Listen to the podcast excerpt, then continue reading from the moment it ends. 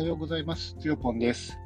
えー、取りだめの3本目ですね。えー、金、土、日と出張で朝早くから活動することになるので、ちょっと散歩もできないし、朝からとにかく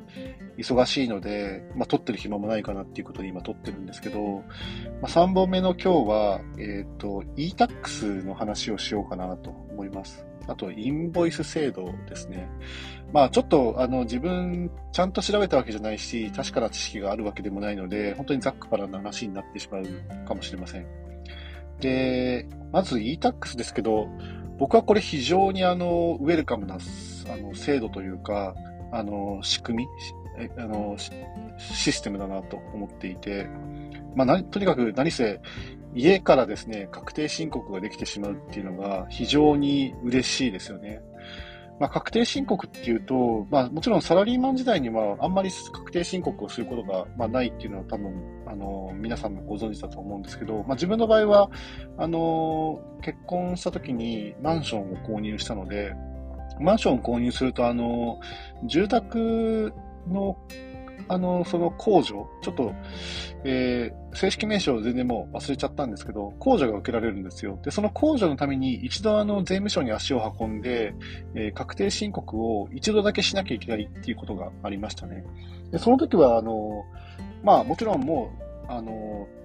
20年前ぐらいのことなので、まあパソコンももちろんあるし、パソコンでみんな仕事してますよね。で、税務署もあの、そういうパソコンで文章を作って収めるっていうところが、まあ、でき、でき、できていたので、自分はあの、手書きで税務署に向かう書類をですね、書いたってことがほとんどないですね。で、その時は、あの、まあ、ただパソコンを使って、まあ、ウェブからダウンロードした PDF みたいな、P、違うか。パソコンで、ウェブ画面でいろいろな入力をすると、最後 PDF 出力をしてくれるので、それを印刷して税務署へ持って行って、まあ、それで、あの、終了っていう形だったんですけど、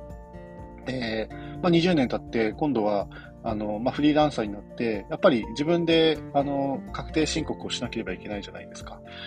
で、今は、あの、マイナンバーカードと、えー、スマホと、パソコンとがあれば、基本的にはあの自宅からでも、旅先からでも、えー、確定申告ができてしまうっていう時代になっています。で、世の中その、まあ、マイナンバーカード反対、まあ、いろいろ反対を唱えている方が、まあ、いらっしゃるんですけど、まあ、自分は、まあ、とにかく、あの、早くこういう行政書類というか、あの、税金関係の書類とか、まあ、デジタル化してスピーディーに楽になってほしいっていうふうに願う方なので、まあ、これはもう非常にウェルカムですよね。まあ、多少、まあ、情報漏洩とかね、まあ、するのかもしれないけど、まあ、そんなのは別に他のシステムだって一緒だし、自分の個人情報って結局なんだかんだ、いろんな、あの、ツールを使われて、まあ、あの、スカスカというか、あ、スカスカじゃない、なんだ、えー、ダダ漏れだと思ってるので、もうね、そこを気にしててもね、前に進まないし、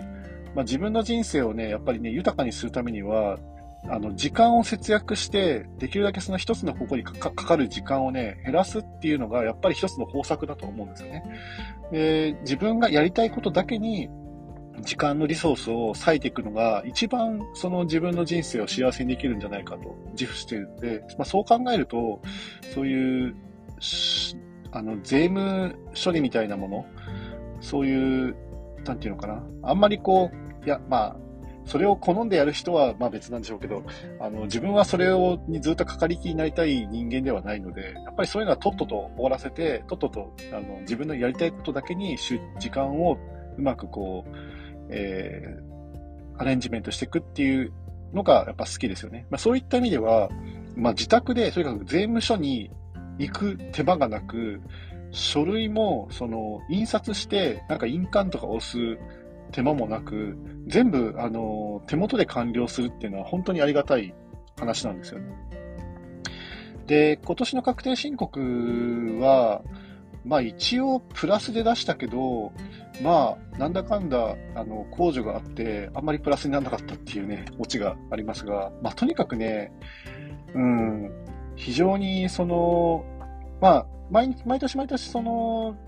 あの、e-tax で入力する項目ってなんかちょろっとずつ変わっていくみたいなんですけど、まあ確かになんか、1年前にやった時に比べてなんかちょっと違うかなって思いながら、まあでもまあなんとなく一緒なので、まあなんとなく入れて、まあそのまま出すみたいなね。まだまあ、稼ぎがまあそんなに多いわけでもないし、そんなに目立った実績を上げてるわけでもないから、とりあえずはまあ、これでいいのかなっていう感覚で やってますね。まあそのうち、もちろんその事業の柱が立って、あの、事業規模がでかくなったり、売上高が上がってきたりとかしたら、やっぱそれは当然その、税理士さんとかにお願いして、あの、やるっていうことにね、まあなるんでしょうけどね。今はとにかくあの、まあ、それ、それとも一応ですね、あの、知り合いの税理士さんと一度だけ相談する機会を設けさせてもらって、2時間ぐらいお話をしたんですけど、まあ、その時にあの、もう、まずは売り上げが少ないので、エクセルで、あの、表を上げるんで、そのエクセルに、あの、日々、あの、家計簿の感覚で、あの、つけてもらって、まあ、それ出してもらえばいいですよみたいな話をされて、あ、なるほどなと思って、それで、未だにそれでやってますね。2年間それでやってる感じですよね。だから、なんか、フリー、フリー E ですか？とか、えー、弥生会計とか、まあそういったソフトは一切使ってはいないですけどね。まあそれで何か、まだ、うん、税務署の人から、あの、問い合わせとかは来てないので、まあ成功してるか失敗してるかは全然わかりませんが、まあ今んとこ大丈夫、それで全然ね、大丈夫なのかなっていう感じですよね。はい。えー、っと、もう一つ何でしたっけ ?e-tax と、たまにね、こうやって自分が喋る内容忘れちゃうんだよな。あ、インボイス制度か。えー、っと、そう、なんか今年の10月から施行される制度で、インボイス、えー、っと、なんだっけ？正式名称なんだったっけ？えー、っと、正式名称が、あ、適格請求書発行事業者。それはまあ事業者名だけど、まあそういう、あの、要は消費税をですね、まあなんか、払う仕組みが変わるっていうやつですよね。あの、普段その消費者の立場で消費税ってまあ基本的に何か物を買うと必ず必ずと言っていいほど、あの、税金がかかるじゃないですか。まあ、かからないもちろんね、あの、消費物も、もちろん一部あるんですけれども、大体はとにかく消費税10%払いますよね。うん。で、まあ自分もその、個人事業主なので、えー、っ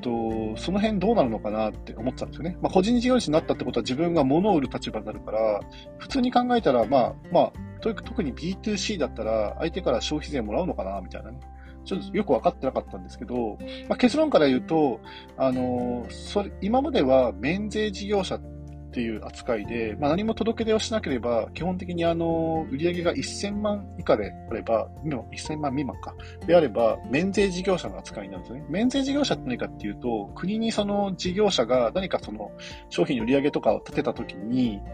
えー、消費税を国に納めなくても良い事業者のことを言いますね。うん、なので、自分はもちろん売り上げがあの年商1000万なんてもちろん全然言ってないので、あの、ああ、なんだ、自分はあの相手から消費税をもらう必要はないんだなという認識に立って、何か相手からお願いされて、まあ、それをそのお金を対価としていただく場合っていうのは、基本的にはその請求書に消費税は載せていません。いなかったですね、これまでは。でところが、あのまあ、友人の会社をね、手伝ってるイコール、まあ、もちろんそれは、あの請け負って、えっ、ー、と、仕事を、まあ、納めてるわけなので、一応、請求書のやり取りは発生します。で、もちろん領収書をね、ちゃんと、あの、印刷して出したりとかね、そういうこともやっています。なので、それがまあ、やっぱり一定の、あの、規模がありますので、えー、そこでじゃあ消費税どうなんだって話になるんですけど、結論から言うと、それは今は友人の会社はまあ一応株式会社であるので、あのー、株式会社である以上も基本的には課税事業者。あの、税金、要は消費税を国に納めなければいけない事業者という意味なんですけど、まあ、もちろん消費税を払っていますと。で、自分は、えー、っと、その彼の会社から見たら仕入れ先になるはずなので、仕入れ先に、あの、あの、彼は、あの、お金を払ってるわけですよね。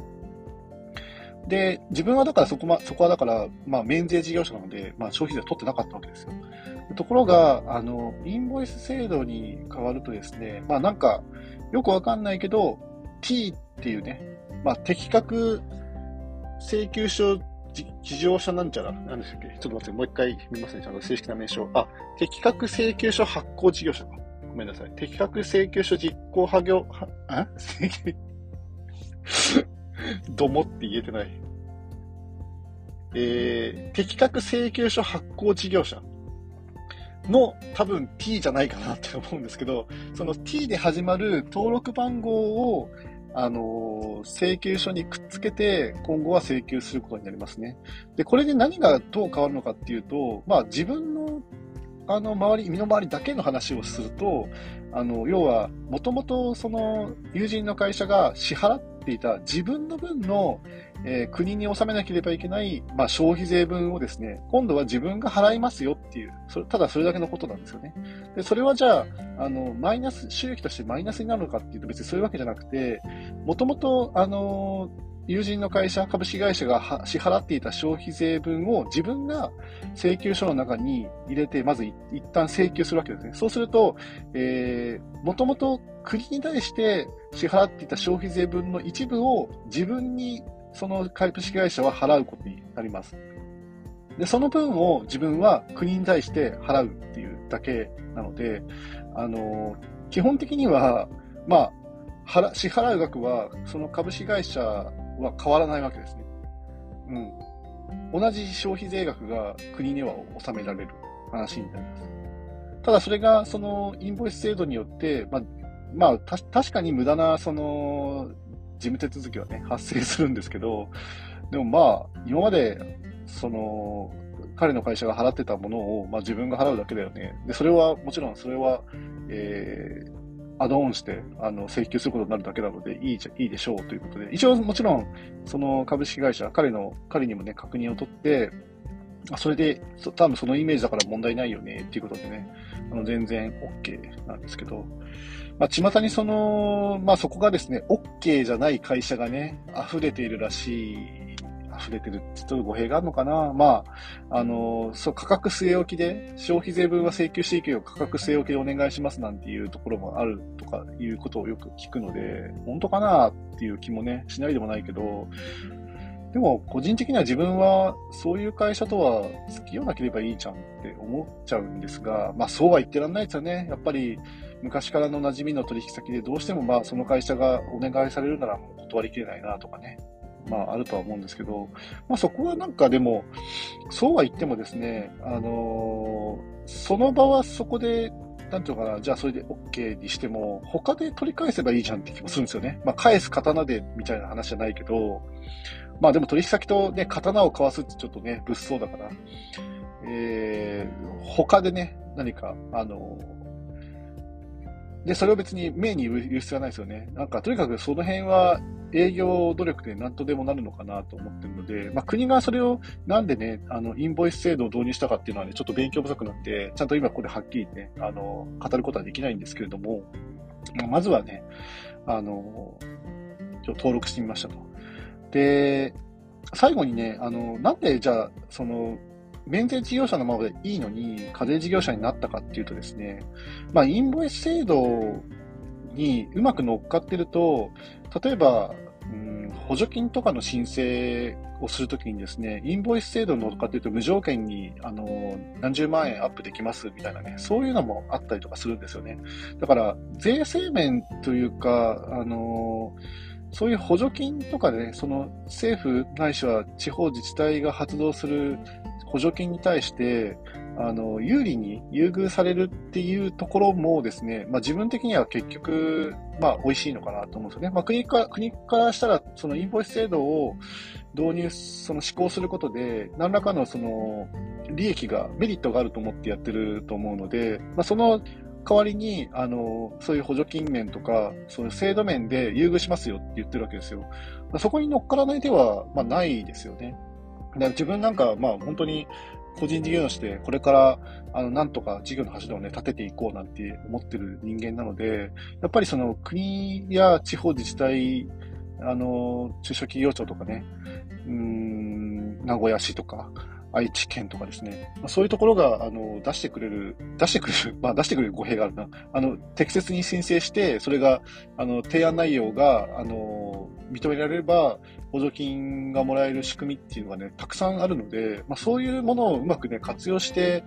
いくっていうのが、まあ一つの、その、事業の柱の立て方の一つだと思ってるので、まあそういった意味からしても、あの、国がやってる施策にはね、まあ、あの、あんまりそこを、なんか悩まずにどんどん、あの、入っていった方が、結局自分のやりたいことができていくのかなと思って、まあ、実は今回そのインボイス制度、課税事業者になることにね、したっていうことですね。まあ、それもあの実は e-tax を使って、えー、課税事業者の登録、その適格適格請求書発行事業者、まあ、いまだに言えてないですけど、まあ、これの適格請求書っていうのが発行できる事業者。で、それはすなわち、あの、課税事業者の責務になったりするわけなんですけど、えー、それがね、e-tax で申請すると、あの、昔だったら本当に書類審査で2週間とかね、かかるところをね、一瞬で、まあできる。あとは、だからその t で始まるなんちゃらっていう番号をですね、あの、通知してもらうのをね、待つのみなので、で、しかもそれも、あの、10月1日から始まるところに間に合わせるにするか、それ以降にするかっていうのを自分で選択できるような UI だったので、うん、あじゃあまあ、普通に10月1日から始めていいですよっていうことですよね。まあ、そうすると多分今年の1月から12月期の、えー、売上からですね、あの、まあ、いくらか消費税分を計算して、まあ、それを来年の1月に、あの、適切に支払わなければいけないっていうね、まあ、事務処理がね、もちろん当然発生するんですけど、まあ、それは仕方がないですよね。うん。あ、ちなみになんですけど、ちょっと話が長くなっちゃったけど、ここだけ言わなきゃいけないな。あの、会員課税制度っていうのも当然ありまして、あの、まあ、自分みたいな小規模事業者、ちょっとこれ明確な定義、あの、ちゃんと覚えてないのであれなんですけど、あの、要は簡易課税っていう制度があります、ちゃんと。で、これはどういうことかっていうと、あの、もちろんその、課税事業者適格、適格、なんだっけ、これは未だに言えてないけど、えー、適格請求書をですね、発行するってことはどういうことかっていうと、結局帳簿としては、あの、売上が立ったった時に請求した消費税分から自分が今度その仕入れに使った、えー、お金の中に当然支払った消費税分っていうのがあるので、それを相殺して、えー、国に支払わなければいけない消費税分っていうのを計算しなければいけないっていうことになってるんですよね。だからそこの計算が確かに大変っちゃ大変なんですよね。一個一個のその売上に対して、どれ、どれが仕入れでっていうのを全部、あの、適切にちゃんと計算をしなければいけないっていうところが、まあ、ある意味確かに面倒っちゃ面倒じゃないですか。でそれをやるのが普通の一般的な課税事業者の対応になるんですけれども、簡易課税っていうのは、その分が、まあ、大体、あの、なんとか事業、例えば、えー、サービス事業だったら50%だよねとか、何々事業だったら何十パーだよねっていうのを、なんか国が定めているんですよ。でそれをですね、結局その自分が受け取った消費税に対して、例えば50%とかっていう比率をかけて、その分だけを、えー、国に納めればいいですよっていうのがあるんですよね。それが簡易課税っていうんですけど、まあそれだったら基本的には、帳簿、そこまで綿密につけなくても消費税払えるわけなので、まあそれでいいじゃんって思ったんですけど、これはちょっとオチがあって、実は、会員課税の申請っていうのは、あの、その、えー、期が始まる前の月までに終わらせなければいけないっていうですね、これが、ええー、っていう感じなんですけど、まあそういう申請をしておかなければいけなかったんですね。だから例えば、まあ、まあ、まあ、要は言っちゃえば、ことの2023年の1月から12月期に関しての会員課税事業者です、あの会員課税制度をね、あの、使いますよっていう申請は、2022年の間に終わってなきゃいけなかったということで、まあ、自分それを知ったのが、2023年の3月だったので、まあ、時すでに遅しで、まあ、今年は、まあ、だから、普通に課税事業者として、まあ、そのめんどくさい帳簿をね、つけて、納めなければいけないんですけれども、まあでも言うてもまあ、月々ね、あのー、立った売り上げに対して仕入れに使った消費税額分を計算しておけばいいだけなので、まあ、月1でやっとけば、そんなにコツコツやんなくても、月1でなんとなく計算しておけば、なんとなく納める額が分かって納めればいいじゃんっていう話ですよね。はい。ということで、ちょっともう20分経っちゃったので、あの、ここまでにしたいと思います。それではまた。